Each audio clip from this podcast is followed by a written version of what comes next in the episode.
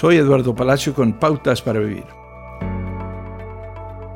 Cuando Juan perdió su trabajo, hizo todo lo posible para reemplazar ese ingreso y así evitar que su esposa y su familia se mudaran de la comunidad que amaban. Pero también oró. Dios, si estás apuntando a otro lugar, déjame estar abierto a ello. Tres meses después, la familia se hallaba conduciendo por todo el país hacia, hacia una nueva ciudad. Nos da miedo tomar grandes decisiones por fe en lugar de por convicción. La convicción es la seguridad de que está haciendo lo correcto, mientras que la fe es estar de acuerdo en intentar algo con un resultado incierto.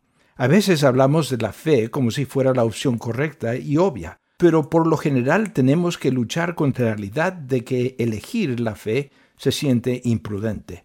Las personas que nos conocen mejor a menudo nos cuestionan cuando vivimos por fe. Cuando Dios llamó a Abraham a dejar su tierra natal, sus vecinos pensaron que estaba siendo imprudente.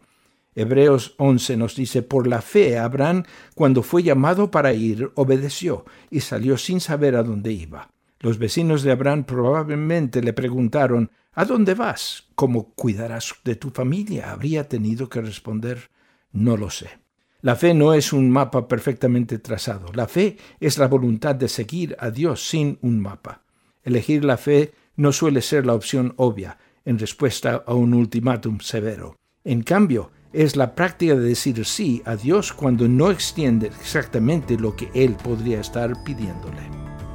Acaba de escuchar a Eduardo Palacio con Pautas para Vivir, un ministerio de Guidelines International.